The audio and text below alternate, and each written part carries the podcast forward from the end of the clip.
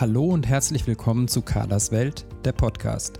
Deine Sendung für gesunde Ernährung, nachhaltigen Konsum und unseren Alltag in einer Welt voller Herausforderungen. Hier geht es um gesunde Ernährung und die nötigen Hintergrundinfos, entspanntes Kochen im Alltag, ein stressfreieres Leben, Genuss und Spaß mit hochwertigen Lebensmitteln, um ein verantwortungsvolles Leben und um interessante Menschen, deren Projekte und Biografien. Viel Vergnügen mit der neuen Folge von Carlas Podcast. Ich begrüße dich zu einer neuen Folge unseres Podcasts und zu einer weiteren Expertenfolge mit Birgit Schröder. In diesen Expertenfolgen greifen wir zentrale Themen der Ernährungsberatung auf und beleuchten sie ein bisschen intensiver. Birgit Schröder ist eine meiner Ausbilderinnen, meine Mentorin und auch eine meiner persönlichen Gesundheitscoaches. In den Podcast-Folgen mit ihr gehe ich bewusst in die Rolle der Fragestellerin um Birgit Gelegenheit zu geben, euch die Themen anschaulich und nachvollziehbar zu erklären. Nachdem wir uns mit Zucker, Insulinresistenz und künstlichen Süßstoffen beschäftigt haben, fehlen jetzt nur die natürlichen Ersatzmöglichkeiten für Zucker und denen wollen wir uns heute zuwenden. Dieses Thema ist mir ganz besonders wichtig, weil ich häufig dem Trugschluss begegne, dass nur der weiße Haushaltszucker problematisch sei und die natürlichen Alternativen dagegen durchweg gesund und unproblematisch. Heute beleuchten wir das einmal näher und stellen die verschiedenen Möglichkeiten vor. Da diese Podcast-Folge Buchtipps enthält und Birgit auch auf mein Coaching zu sprechen kommt, bin ich verpflichtet, dich darauf aufmerksam zu machen, dass die heutige Folge Werbung enthält. Und jetzt steigen wir direkt ein in das Thema. Ich wünsche dir viel Spaß. Ja, hallo Birgit, ich begrüße dich zu einer weiteren unserer Expertenfolge und wir beschäftigen uns heute mit natürlichem Zuckerersatz. Wir haben das Thema Zucker inklusive Insulinresistenz und auch künstlichen Süßstoffen ja in den letzten Folgen schon ziemlich gründlich beleuchtet. Was uns noch fehlt, ist ein Blick auf den natürlichen Zuckerersatz zu werfen. Das wollen wir heute tun. Denn während viele von uns ja künstliche Süßstoffen durchaus, also vor künstlichen Süßstoffen durchaus Respekt haben, und das haben wir ja auch in der letzten Folge nochmal ganz klar rausgestellt, dass dieser Respekt angebracht ist, ähm, wird mit natürlicher Süße ja relativ leichtfertig umgegangen. Also zumindest ist das mein Eindruck. Wenn in einem Rezept statt Zucker 250 Gramm Datteln verarbeitet werden, dann zuckt irgendwie niemand und das hat immer noch den Touch von gesund und gut, weil es ja natürlich ist. Und wenn man dann, das ist meine Beobachtung, daran vorsichtig Kritik übt, dann wird das auch vehement als gut und gesund verteidigt. Scheint also alles in dieser Betrachtungsweise besser als Industriezucker und künstliche Süßstoffe zu sein.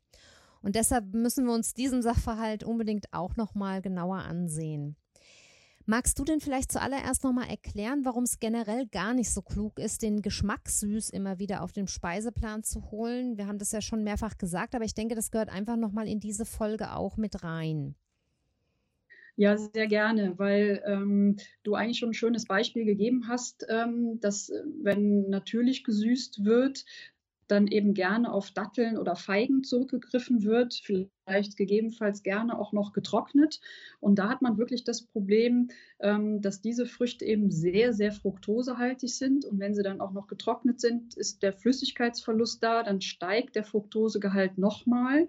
Und dann hole ich mir darüber eigentlich ein anderes Problem ins Haus. Und ähm, die Fructose, das wäre auch nochmal so eine wichtige Take-Home-Message, ähm, die wird einfach überhaupt nicht für den Energiestoffwechsel herangezogen. Und ähm, das Organ, was damit ähm, am meisten dann zu tun bekommt, das ist die Leber. Und ähm, da gibt es schöne äh, Untersuchungen und Studien zu, dass die Leber die Fructose dann gerne in Blutfette verstoffwechselt. Und zwar eher in das ungesunde sogenannte LDL oder sogar das VLDL. Das heißt, ähm, ich kann mir dann über diese natürliche Süße und die Fructose ähm, eine Fettstoffwechselstörung anessen. Und ähm, die ist dann eigentlich wirklich gravierender, als ich würde dann ursprünglich zum Beispiel mit Haushaltszucker süßen. Das heißt, ich hole mir praktisch durch die Hintertüren ein noch viel gravierenderes pa äh, Problem rein, obwohl ich eigentlich das Problem Haushaltszucker loswerden wollte. Ne? Ja, genau. Und äh, ganz wichtig als Kernsatz ist, dass die Fructose einfach nicht zur Energiegewinnung herangezogen wird, im Gegensatz zur Glucose. Mhm. Das heißt, ist äh, ja ein, eher eine Belastung und sollte dann in normalen Mengen gegessen werden. Und 250 Gramm Datteln sind keine normale Menge mehr. Mhm. Jetzt wird das Argument natürlich derjenigen, die damit backen und kochen sein, immer äh, zu sagen, 250 Gramm Datteln habe ich dann ich dann auf einen ganzen Kuchen äh, und nicht äh, in einem einzelnen Stück. Das ist schon richtig. Und ich sage da aber auch immer wieder dazu, dass eben auch schon äh, zwei oder drei Datteln einen ganz hohen Fructoseanteil haben. Ne? Gerade diese Trockenfrüchte sind halt Fructosebomben. Ne? Ähm, absolut. Also da kann man sich mal die Mühe machen, ähm, gibt im Internet ja schöne Tabellen ne, mit so Fructoseübersicht und da kann man einfach mal vergleichen, ähm, Fructosegehalt meinetwegen jetzt von Beeren und von getrockneten Datteln. Und mhm. dann kriegt man schon eine Idee, wie viel mehr an Fructose das dann letztendlich ist. Mhm. Wir können ja jetzt mal so die einzelnen gängigen natürlichen Zuckeralternativen durchgehen und können mal gemeinsam schauen, was sie für Vor- und Nachteile haben, wenn du einverstanden bist. Ja, gerne. Mhm. Dann fangen wir doch mal an mit so Sachen wie Agavendicksaft oder Agavensirup. Ja, also äh, knüpft insofern eigentlich jetzt ganz gut an, weil wird ja aus der Agave gewonnen und da liegt bei so einem Agavendicksaft der Fructoseanteil bei circa 80 Prozent. Also da sieht man auch schon, ähm, dass es ein Produkt ist mit sehr, sehr viel ähm, Fructose und den Nachteil habe ich gerade schon nochmal angesprochen. Das heißt, äh, es kann zur Blutfetterhöhung kommen, das Gewicht kann hochgehen, ähm, metabolisches Syndrom sind ein Thema. Ähm, und was ich vielleicht an der Stelle auch nochmal erwähnen möchte, ist, ähm, dass es ähm, Monokulturen sind, wo diese Agaven angebaut werden, meistens in Zentralmexiko. Ähm, und wenn wir jetzt so vom CO2-Fußabdruck reden, dann ist das auch eigentlich keine gute Idee, den einzusetzen. Mhm. Das heißt, wir haben hier das Fructose-Problem und wir haben einfach ökologische Folgen auch von diesem ja, Anbau. Absolut. Wie sieht es denn dann mit so heimischen Sachen aus, also die, die zumindest theoretisch auch von heimischen äh, Früchten hergestellt werden können? Apfeldicksaft, Birnendicksaft und so fällt mir da ein. Ja, da hätten wir auch wieder den hohen Anteil an Fructose, circa so 60 Prozent. Ähm, aber wenn man die beiden Produkte jetzt vergleicht, dann wäre es definitiv besser als der Agavendicksaft. Ähm, vor allem, wenn ich dann auf heimische Apfelsorten zurückgreife ähm, oder auf alte Äpfel, die hätten dann auch einen etwas niedrigen Fructosegehalt. Ähm, das heißt, da ist der Fußabdruck definitiv besser und vor allen Dingen kann ich das auch selber machen. Ne? Da gibt es schöne Anleitungen im Internet. Ähm, dann wäre das noch, wenn, die bessere Alternative. Genau, wobei wir da immer noch das Fructose-Problem haben. Ne? Müssen wir, glaube ich, nochmal ganz deutlich sagen, bevor das jetzt hier so rüberkommt, als ob das jetzt das Mittel der Wahl ist. Ähm, das Fructose-Problem bleibt halt bestehen. Und auch bei Apfeldicksaft kann man dann ja, oder man kann das ja sehr schön sehen, wie viel Äpfel man braucht, damit man, wenn man das einkocht, zu einer bestimmten Süße kommt. Und äh, dann sage ich immer den Leuten, sie sollen mal probieren, die gleiche Menge an Äpfeln äh, roh zu essen. Da ja. ist, das wird schwierig. Ja. Nee, also wir haben bei beiden, wie du es so schön nochmal sagst, ne, wir haben bei beiden Produkten das Thema viel Fructose, definitiv. Mhm. Wie sieht es denn mit Ahornsirup aus? Was ist das genau und ähm, ist der gesund? Ja, auch nicht so wirklich. Ne? Also das ist der Saft von kanadischen Ahornbäumen in der Regel. Das ist, ähm, besteht in der Regel aus Saccharose. Saccharose war Glucose und Fructose und noch zusätzlicher Fructose. Ähm, und hier wäre mir nochmal wichtig zu erwähnen, dass der Begriff von Ahornsirup nicht geschützt ist. Und ähm, häufig wird dieser Ahornsirup noch mit Zuckersirup gepanscht oder aufgepeppt äh, wenn man es netter formulieren möchte. Ähm, und da ist es dann nochmal umso wichtiger, näher aufs, genauer aufs Etikett zu schauen, wie ist letztendlich die Zusammensetzung. Und hier wäre nochmal wichtig äh, als Zusatzinfo, den gibt es ja in äh, unterschiedlichen Helligkeitsstufen. Und ähm, die Farbe wird bestimmt durch sogenannte Polyphenole. Ähm, das, die kommen so in Pflanzen vor ähm, als sekundäre Pflanzenstoffe und die sind sehr gesundheitsförderlich. Die sind teilweise antibakteriell. Und hier wäre so eine Takeaway-Message, je dunkler, dieser Ahornsirup, desto mehr von den Polyphenolen enthält er. Und diese Klassifizierung, wer den schon mal gekauft hat, den Ahornsirup, der sieht dann, das geht von Grad A bis Grad D. Und der hellste Grad ist A und der dunkelste D.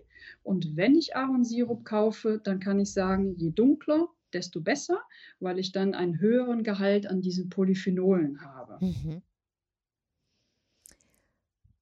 auch wieder spannend zu hören, ja. Ähm, das heißt, es ist durchaus so, dass wir da auch einen gesundheitlichen Nutzen haben, wenn wir einen sehr guten Ahornsirup benutzen. Kann ich das so, so verstehen? Genau, also dann könnte ich sagen, ich, ich süße, ja, ich habe einen Fructoseanteil, aber schon noch mehr ein Benefit dabei wegen diesen Polyphenolen. Ähm, und insofern könnte man sagen, ja, und, und, wenn ich mich dafür entscheide, dann eben diesen dunklen und hätte zumindest noch einen kleinen gesundheitlichen Nutzen. Mhm. Ganz viel durch die Medien gegangen oder auch durch die Rezeptbücher in den letzten Jahren ist der sogenannte Kokosblütenzucker. Was ist das genau? Was hat es damit auf sich und ist der so gesund, wie immer behauptet wird? Ja, ganz wichtig, dass wir das ansprechen, äh, weil es war ja mal sehr hip, der Kokosblütenzucker. Der wird aus den Blüten äh, der Kokospalme gewonnen. Ähm, und im Grunde entscheidet der sich nicht grundlegend von Haushaltszucker. Der ist letztendlich ein bisschen weniger süß, hat aber einen extrem hohen Preis in Relation. Und für mich wäre das so der absolute Luxuszucker ähm, da sehe ich in Relation äh, nicht wirklich einen Vorteil, den zu nutzen. Das heißt, es gibt überhaupt keinen gesundheitlichen Vorteil, ähm, weil er sich kaum vom Haushaltszucker unterscheidet. Der ist nur teurer. Genau. Und, und geschmacklich ein bisschen anders, ne? So ein bisschen malziger, glaube ich. Ja, der ist nicht so, der ist weniger süß und ein bisschen malziger. Das ist der geschmackliche Unterschied, aber so von der Zusammensetzung sehr ähnlich. Wie Haushaltszucker. Also insofern für mich äh, kein entscheidender Benefit, mich für Kokosblütenzucker zu entscheiden. Dann hätten wir nochmal die Fraktion eben der Trockenfrüchte, aber das haben wir ähm, eigentlich vorhin schon mal ganz deutlich gesagt. Also was ja häufig auch verwendet wird, sind nicht getrocknete Früchte, sondern ähm, sowas wie Bananen, also sehr, sehr süße Früchte, ähm, die dann nicht getrocknet sind, sondern in ihrem natürlichen Zustand. Aber da dürfte dann ja eigentlich das Gleiche gelten, was wir vorhin schon zu den Trockenfrüchten gesagt haben, dass eben der Fructoseanteil sehr hoch wird, wenn ich damit äh, Kuchen oder anderes Gebäck oder was auch immer süße, richtig? Genau, also da könnte man jetzt auch noch mal so als Beispiel das Bananenbrot erwähnen. Ne? Mhm, ne? das, das, hatte ich auch gerade im Kopf, genau. Was ja auch gerne gebacken wird. Ähm, äh, und da benutzt man ja auch gerne sehr reife Bananen und äh, da ist vielleicht auch nochmal eine wichtige Info, je reifer das Obst ähm, wird, desto höher wird der Fructoseanteil. Und ähm, ja, auch da muss ich wirklich abwägen, wie viel Bananen äh, nutze ich dann, um so ein Brot zu backen. Ähm, und dann ist man letztendlich wieder beim Thema Fructose. Hm. Dann gibt es Reissirup. Reissirup enthält ja überhaupt keine Fructose, ist deshalb auch ein Zucker, der von Menschen mit einer Fructoseintoleranz auch verwendet, häufig verwendet wird. Wie sieht es denn da aus? Ist der gesund? Kann man den unbedenklich nutzen? Ja, wie gesagt, also Zucker und gesund ist immer schwierig in einem, in einem Satz zu nennen. Ne? Mhm. Also ähm, Zucker ist per se nicht gesund. äh, wie du eingangs ja sagtest, ne, je weniger Zucker ich äh, äh, benutze, desto gesünder. Ähm, aber Reissirup sollten wir deshalb auf jeden Fall erwähnen, weil ja viele Menschen Fructoseintoleranz haben. Und dann ist das für die auf jeden Fall eine Alternative zu Süßen. Mhm. Ähm, bei Reissirup haben wir nochmal einen großen CO2-Fußabdruck. Ähm, insofern, ja, kann man auch nochmal vielleicht eine Klammer drum machen. Ähm, aber gerade, wie gesagt, für die Fructoseintoleranz Betroffenen ist das eine absolut wichtige Alternative, um wenigstens ein bisschen zu süßen zu können. Mhm. Ähm, hier von mir vielleicht nochmal zwei Anmerkungen aus eigener Erfahrung. Ist es allerdings so, dass Reissirup, wenn man ihn verbackt, teilweise geschmacklich zu äh, starken Beeinträchtigungen führt. Jedenfalls ist das mein Eindruck. Ähm, und was ich immer ganz gerne nochmal dazu sage, bei allen Reisprodukten, vor allem verarbeitete Reisprodukte, und da ist, äh, zählt der Reissirup ja auch dazu, die können eben relativ hohe Mengen auch an diesem anorganischen äh, Arsen enthalten. Ne? Also Reis hat ja per se ein Arsenproblem sozusagen, aber die Reis, die Produkte aus Reis, auch Reiskräcker und sowas, die sind ähm, oft relativ hoch belastet. Ja, das ist nochmal ein wichtiger Aspekt. Ne? Dann wäre man so in der Fraktion der Schwermetalle. Ähm, und auch das wäre dann mit ein Grund, damit eher ein bisschen sparsamer umzugehen. Mhm. Absolut. Mhm. Der zweite Zucker, der von Menschen mit Fructoseintoleranz gegessen werden kann, ist Traubenzucker. Obwohl es so klingt, als äh, enthalte der viel Fructose, weil Traube gleich Obst, hat er auch keine Fructose. Was hat es denn ansonsten mit dem Traubenzucker auf sich? Ja, der Traubenzucker ist ja, ähm, ist ja reine Glukose. Also das ist ja ein reiner Einfachzucker. Ähm, und wer Traubenzucker mal ab und zu wirklich isst, stellt ja fest, dass der deutlich weniger süß schmeckt als jetzt unser raffinierter Zucker, ähm, diese Saccharose. Und das liegt einfach daran, dass der keine Fructose enthält. Ähm, ist aber eine natürliche, also weil es ein Einfachzucker ist, noch eine relativ natürliche Süße äh, mit weniger Süßkraft, aber kann man durchaus verwenden dann, ja. Mhm. Und kann man dann, auch wenn man eine Fructoseintoleranz hat, wenn wir eben über den Reissirup und den Traubenzucker gesprochen haben, dann wäre Traubenzucker halt ähm, dann doch eine günstigere Wahl als der Reissirup, ne? Aus ja. den Gründen, die wir eben angesprochen haben. Ja. Genau. Ähm, dann gibt es den Birkenzucker. Ähm, wird auch Zucker mit X geschrieben oder Xylit. Da schwören ja ganz viele drauf. Was äh, hat es damit auf sich? Ja, das ist ja eigentlich ein Zuckeraustauschstoff, ähm, ähm, ist ein Zuckeralkohol, der kommt natürlich vor in Obst- und Gemüsesorten. Äh, Xylit wird aber auch synthetisch hergestellt. Und dann ähm, ist die Grundlage, kann dann Birkenholz sein, deswegen Birkenzucker, muss aber nicht unbedingt. Es geht eben auch die synthetische Herstellung aus Kleie oder aus Maiskolbenresten. Ähm, häufig ist er aus Maisgrundlage, weil es wird dann preislich günstiger. Ähm, da hat man wirklich nochmal einen zusätzlichen deutlichen Nachteil, weil gerade dieser Zuckeralkohol ähm, kann dann eben nochmal deutlich auch zu Magen-Darm-Problemen führen und eben sehr häufig zu Blähungen. Und das hatten wir in dieser Folge besprochen, wo wir über Foodmap gesprochen mhm. haben. Und da sind ja gerade auch die Zuckeralkohole ein Problem und sollten gemieden werden. Also für manch einen mit Magen-Darm-Problemen wäre dann Birkenzucker überhaupt nicht geeignet. Mhm. Auch nochmal sehr spannend zu hören. Und ebenfalls einen sehr starken Hype erlebt in der letzten Zeit hat Stevia, auch Süßkraut genannt. Was ist das denn? Ja, Stevia wird aus der Stevia-Pflanze gewonnen. Ähm, und äh, das war mal eine Zeit lang sehr, sehr populär. Ähm, da ist die Süßkraft zum Beispiel um ein Vielfaches höher als bei Haushaltszucker, drei bis vierhundertfach süßer. Ähm, und bei Stevia hat man wiederum, äh, da lohnt es sich wieder genau aufs Etikett zu schauen. Also ähm, es geht letztendlich um das Stevioglycosid. Ähm, und super wäre, wenn das 100% reines Stevioglycosid wäre. Da hat man aber den Nachteil, dass das einen sehr bitteren Beigeschmack und Nachgeschmack hat. Mhm. Und die Produkte sind häufig so, dass der Stevioglycosidanteil sehr gering ist, teilweise sogar unter 10 Prozent. Und ähm, auf dem Produkt dann nur ein Schriftzug steht, zum Beispiel mit Stevia. Oh, ähm, okay. ähm, und häufig dann eben noch Sorbit und Maltit zugesetzt wird. Und dann sind wir wieder bei dem Thema Verträglichkeit, Blähungen. Ähm, Patienten mit einer Sorbit-Intoleranz könnten dieses Produkt dann eben auch nicht verwenden. Mhm. Ganz wichtig auch zu wissen, ne, dass dieses Stevia eben ähm, ganz viele Nachteile auch mit sich bringt und eben nicht. Denn das ging ja immer mal als super gesund irgendwie. Klingt ja auch schön, ne? Süßkraut klingt wie, wie Pfefferminz, das man äh, ins Essen tut und dann ist es halt süß, ne?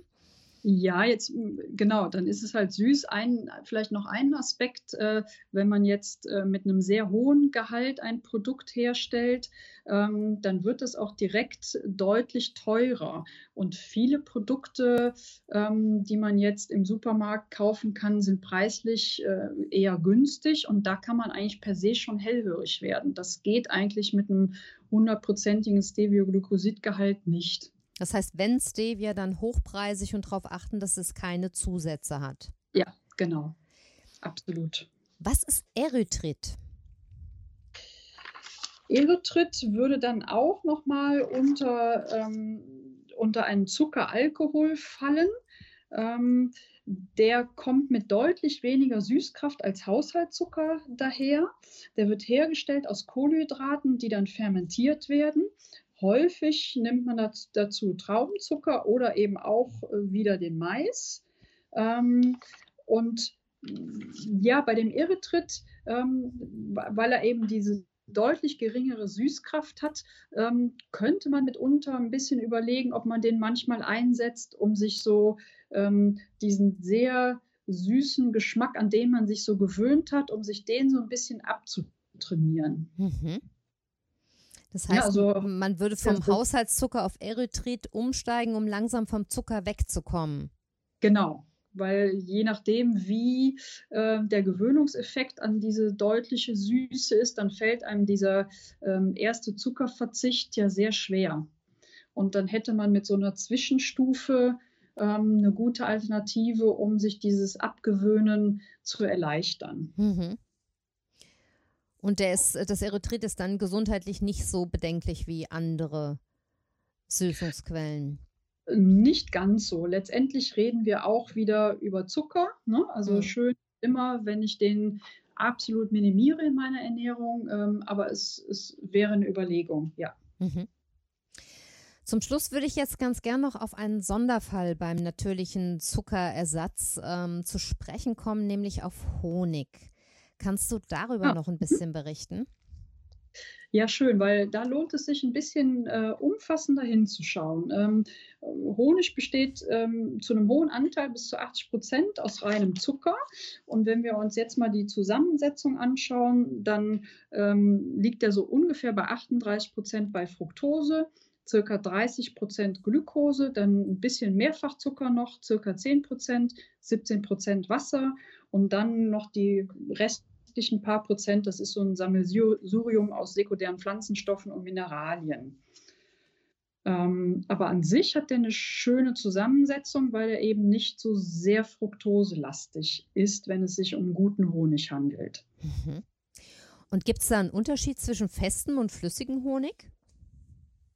Ja, absolut. Das wäre nochmal äh, eine schöne Takeaway-Message ähm, fester Honig. Also der, wenn ich den bei Raumtemperatur aufbewahre und der ist fest, dann hat er einen hohen Glukose, also einen hohen Zuckeranteil, weil dieser einfach schneller kristallisiert als Fructose.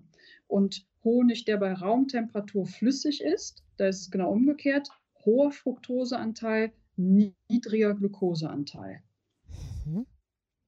Also da kann man jetzt schon zum Beispiel sagen, wenn ich Honig kaufe, dann bitte festen Honig. Mhm. Auch super spannend. Und hat Honig denn noch weitere positive Eigenschaften? Man hört ja sogar, dass der medizinisch wertvoll ist. Ja, absolut. Ähm, äh, auch wieder eine, finde ich, ganz wichtige Info. Ähm, der Honig enthält zwei sehr wichtige Substanzen. Ich nenne die auch mal. Das sind ein bisschen Zungenbrecher. Das ist zum einen das Pinostrobin. Ähm, das ist ein Farbstoff und der hat deutlich antibakterielle Wirkung. Das heißt, ich kann jetzt zusätzlich sagen, wenn ich Honig wähle, sollte der eher fest sein. Und die Zusatzinfo wäre, dann auch bitte dunkler oder dunkel. Und je dunkler der Honig, desto mehr von diesem Pinostrobin. Und dann wären wir eher bei Waldhonig zum Beispiel, bei Tannenhonig, Buchweizenhonig wären eher dunkle Honigsorten, die dann schon einen deutlich gesundheitsfördernden Aspekt hätten. Mhm. Und, ähm, die zweite Substanz, die dann Honig enthält, das ist noch mehr ein Zungenbrecher, das ist Methylglyoxal. Ähm, Das ist ein Polyphenol, das hatte ich ja schon mal erwähnt. Ähm, der kommt in Pflanzen vor als sekundäre Pflanzenstoffe. Und diese Substanz wirkt eben auch gegen Bakterien, Viren und Pilze. Und da müsste man jetzt einen Honig nennen, der eben einen sehr hohen Gehalt von dieser Substanz hat. Und das ist dieser berühmt-berüchtigte Manuka-Honig. Ja, da wäre ich jetzt auch noch mal zu sprechen drauf gekommen. Was ist das denn genau? Also Manuka-Honig äh, kommt ursprünglich aus Neuseeland von der sogenannten Manuka-Pflanze. Ähm, und der Kennzer ist einfach dadurch gekennzeichnet, dass der diesen sehr hohen Methylglyoxalgehalt hat, in Kurzform MGO. Und je höher dieser Wert in einem Honig ist, desto hochwertiger ist der. Und desto mehr kann der eben Pilze, Bakterien und Viren bekämpfen. Und ein sehr hochwertiger Manuka-Honig hat eben einen sehr hohen Anteil von diesem MGO, meistens 250 bis 4, 450. Und dann ist der entsprechend teuer. Dann kann ich den aber auch wirklich als Medizin einsetzen. Mhm. Und was macht, ähm, du hast es ja schon so ein bisschen dargestellt, was einen guten Manuka-Honig ausmacht. Wie kann ich den denn finden? Also am besten, äh, also nicht klassisch so im Supermarkt, da ist er, glaube ich, noch nicht so wirklich vertreten. Da lohnt es sich äh, wirklich nochmal das Internet zu bedienen. Ähm, da gibt es äh, gute Quellen und und äh, Hersteller, ähm, dann bestellt man sich den übers Netz. Und wichtig wäre dann wirklich auf diesen MGO-Gehalt zu achten. Und je höher der ist, desto hochwertiger der Honig. Mhm. Jetzt haben wir vorhin gesagt, dass Honig ja sogar medizinisch wirksam ist und du hast es nochmal ausgeführt. Aber wie wendet man ihn denn zu medizinischen Zwecken korrekt an? Also man, man könnte diesen Manuka-Honig äh, hervorragend äh, zur, sogar äußerlich anwenden. Man könnte ihn zum Beispiel sehr gut auf kleine Wunden auftragen. Ähm, der steigert hier sehr schön die Wundheilung.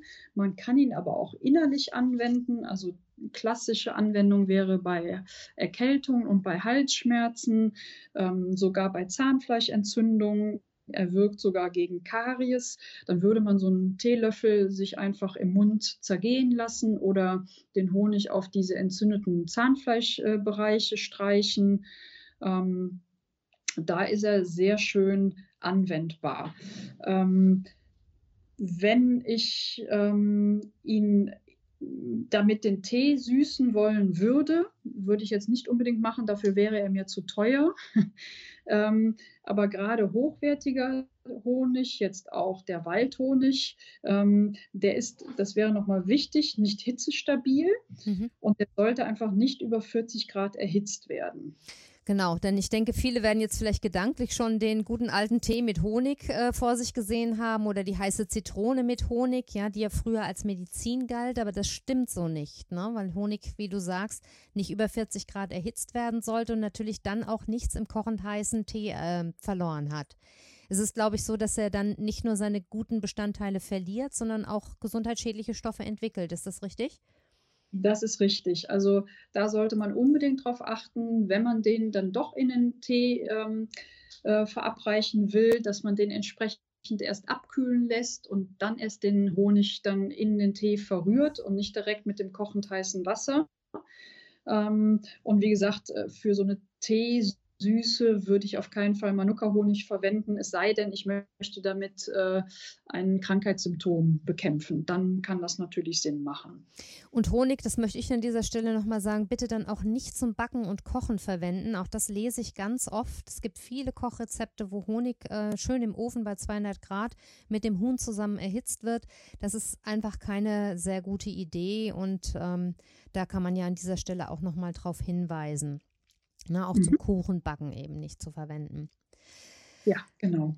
Das nächste versteht sich wahrscheinlich schon von selbst, aber der Vollständigkeit, der Vollständigkeit halber sollten wir vielleicht nochmal sagen, dass Menschen mit einer Fructoseintoleranz die Vorzüge des Honigs leider nicht genießen können. Ne? Honig ist bei Fructoseintoleranz komplett unverträglich, weil er doch zwar nicht ganz so hohe, aber sehr hohe Fructosemengen hat insgesamt und das dann leider nicht funktioniert. Ne?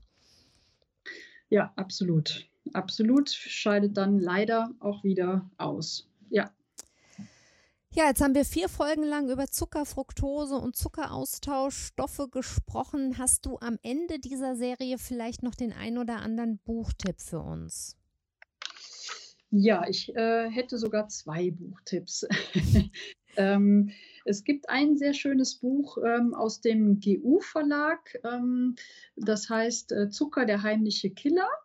Ähm, das ist ein sehr äh, anschaulich geschriebenes Buch. Da möchte ich gleich auch noch mal was zu sagen.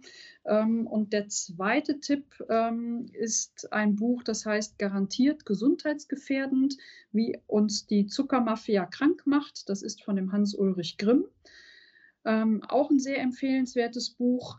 Ähm, bei dem Zucker, der heimliche Killer, da finde ich ganz schön, ähm, da ist so ein Vier-Schritte-Entwöhnungsprogramm dabei, um aus dieser Zuckersucht auch rauszukommen. Mhm. Weil viele haben ja wirklich, ein, die wissen, dass Zucker nicht gesund ist, äh, haben aber wirklich Schwierigkeiten in der Umsetzung, das auch wirklich zu schaffen, den Zucker aus der Ernährung rauszubekommen. Super, dann packe ich die Infos zu diesen Büchern auch auf jeden Fall in die Shownotes zu dieser Folge. Genau. Und ähm, ja, vielleicht sollte ich das auch noch mal erwähnen, weil Buchempfehlungen sind ja immer schön, ähm, aber Lesen alleine hilft ja manchmal auch nicht. Insofern braucht es dann noch mal mehr Unterstützung und insofern ähm, sollten wir vielleicht doch noch mal auf deine Chatgruppe verweisen, dass man da ja auch nochmal schön Unterstützung kriegen kann ähm, durch Mitstreiter. Vielleicht kannst du da nochmal so ein, zwei Sätze zu sagen. Ja, genau. Ich nehme an, du meinst mein WhatsApp-Coaching. Das ist eine vier Wochen genau. Coaching-Gruppe, genau, die über WhatsApp funktioniert. Und da lernt man dann praktisch über einen Zeitraum von vier Wochen frei von Zucker und Getreide zu essen, wobei es auch Teilnehmer gibt, die sich ausschließlich dann auf das zuckerfreie Essen konzentrieren, für die Getreide jetzt nicht so relevant ist. Und man bekommt da von mir halt viele Hintergrundinformationen und steigt so langsam einfach ein in dieses zuckerfreie Essen. Und ja, durch die Dynamik der Gruppe, ähm, dann erlebt man praktisch diesen Entzug auch so ein bisschen gemeinsam und die ersten Tage, die unter Umständen auch ein bisschen schwieriger sein können. Man motiviert sich gegenseitig, lernt so ein bisschen voneinander und ähm, ja, irgendwann kommt dann auch der Genuss, ja, der sich dann einfach einstellt, wenn man Zucker mal eine Weile weglässt, dass man einfach merkt, wie gut es dem Körper geht. Und ähm, ja, manche machen das nur, um das mal auszuprobieren, also einfach mal ein paar Wochen lang zuckerfrei zu essen. Und für manche ist dieses Coaching dann auch ein Einstieg in ja, ein mehr oder weniger zuckerfreies Leben. Ja, und ich würde das wirklich äh, jedem dann nochmal empfehlen, der eher Schwierigkeiten hat in der Umsetzung. Ähm, und dann ist wirklich so eine Gruppe ja häufig wirklich eine Hilfe, dass man so ne, gemeinsam äh, ja, in die Umsetzung und ans Ziel kommt. Genau. Und ich stehe auch dann während diesen, dieses Coachings ständig zur Verfügung praktisch. Deshalb ist es auch über WhatsApp und nicht über Mail, ähm, sodass dann auch, wenn der Durchhänger irgendwann kommt und man einfach verzweifelt ist und nicht mehr weiter weiß oder im Supermarkt steht und sich fragt, kann ich das überhaupt essen oder soll ich das essen, dass ich einfach für Fragen zur Verfügung stehe. Genau dafür ist es gedacht. Ja, super. Ja, Birgit, dann danke ich dir wieder mal sehr, dass du unseren Hörern das Thema Zucker so umfangreich und ausführlich erklärt hast. Das hat sehr, sehr viel Spaß gemacht, wie immer, und ich freue mich schon auf die nächste Folge mit dir. Ja, sehr gerne. Ich hoffe, unsere heutige Expertenfolge hat dir gefallen. Wenn du mehr über Birgit Schröder erfahren möchtest, kannst du gerne mal in die Folge 20 des Podcasts reinhören. Dort habe ich Birgit ausführlich interviewt. Wenn du Kontakt mit Birgit oder mir aufnehmen möchtest, findest du alle wichtigen Infos in den Shownotes. Birgit Schröder hat ihre Praxis in Köln. Du findest sie im Netz unter praxisamsachsenring.de. Meine Website findest du unter dein-food-coach.de. Wir beide stehen dir gerne bei allen Fragen rund um deine Ernährung zur Verfügung. Solltest du Themenvorschläge für unsere Interviewserie oder Fragen zu einer bestimmten Folge haben, maile mir gerne an info at dein-food-coach.de oder nimm Kontakt über Facebook oder Instagram zu mir auf. Ich freue mich, wenn du bei der nächsten Folge wieder dabei bist und noch mehr freue ich mich, wenn du eine positive Bewertung bei Apple Podcasts hinterlässt, damit dieser Podcast noch mehr interessierte Hörer erreicht. An dieser Stelle möchte ich mich auch ganz herzlich bei allen Hörern bedanken, die diesen Podcast finanziell unterstützen. Informationen dazu findest du ebenfalls in den Show Notes. Bis zum nächsten Mal. Alles Liebe, deine Carla.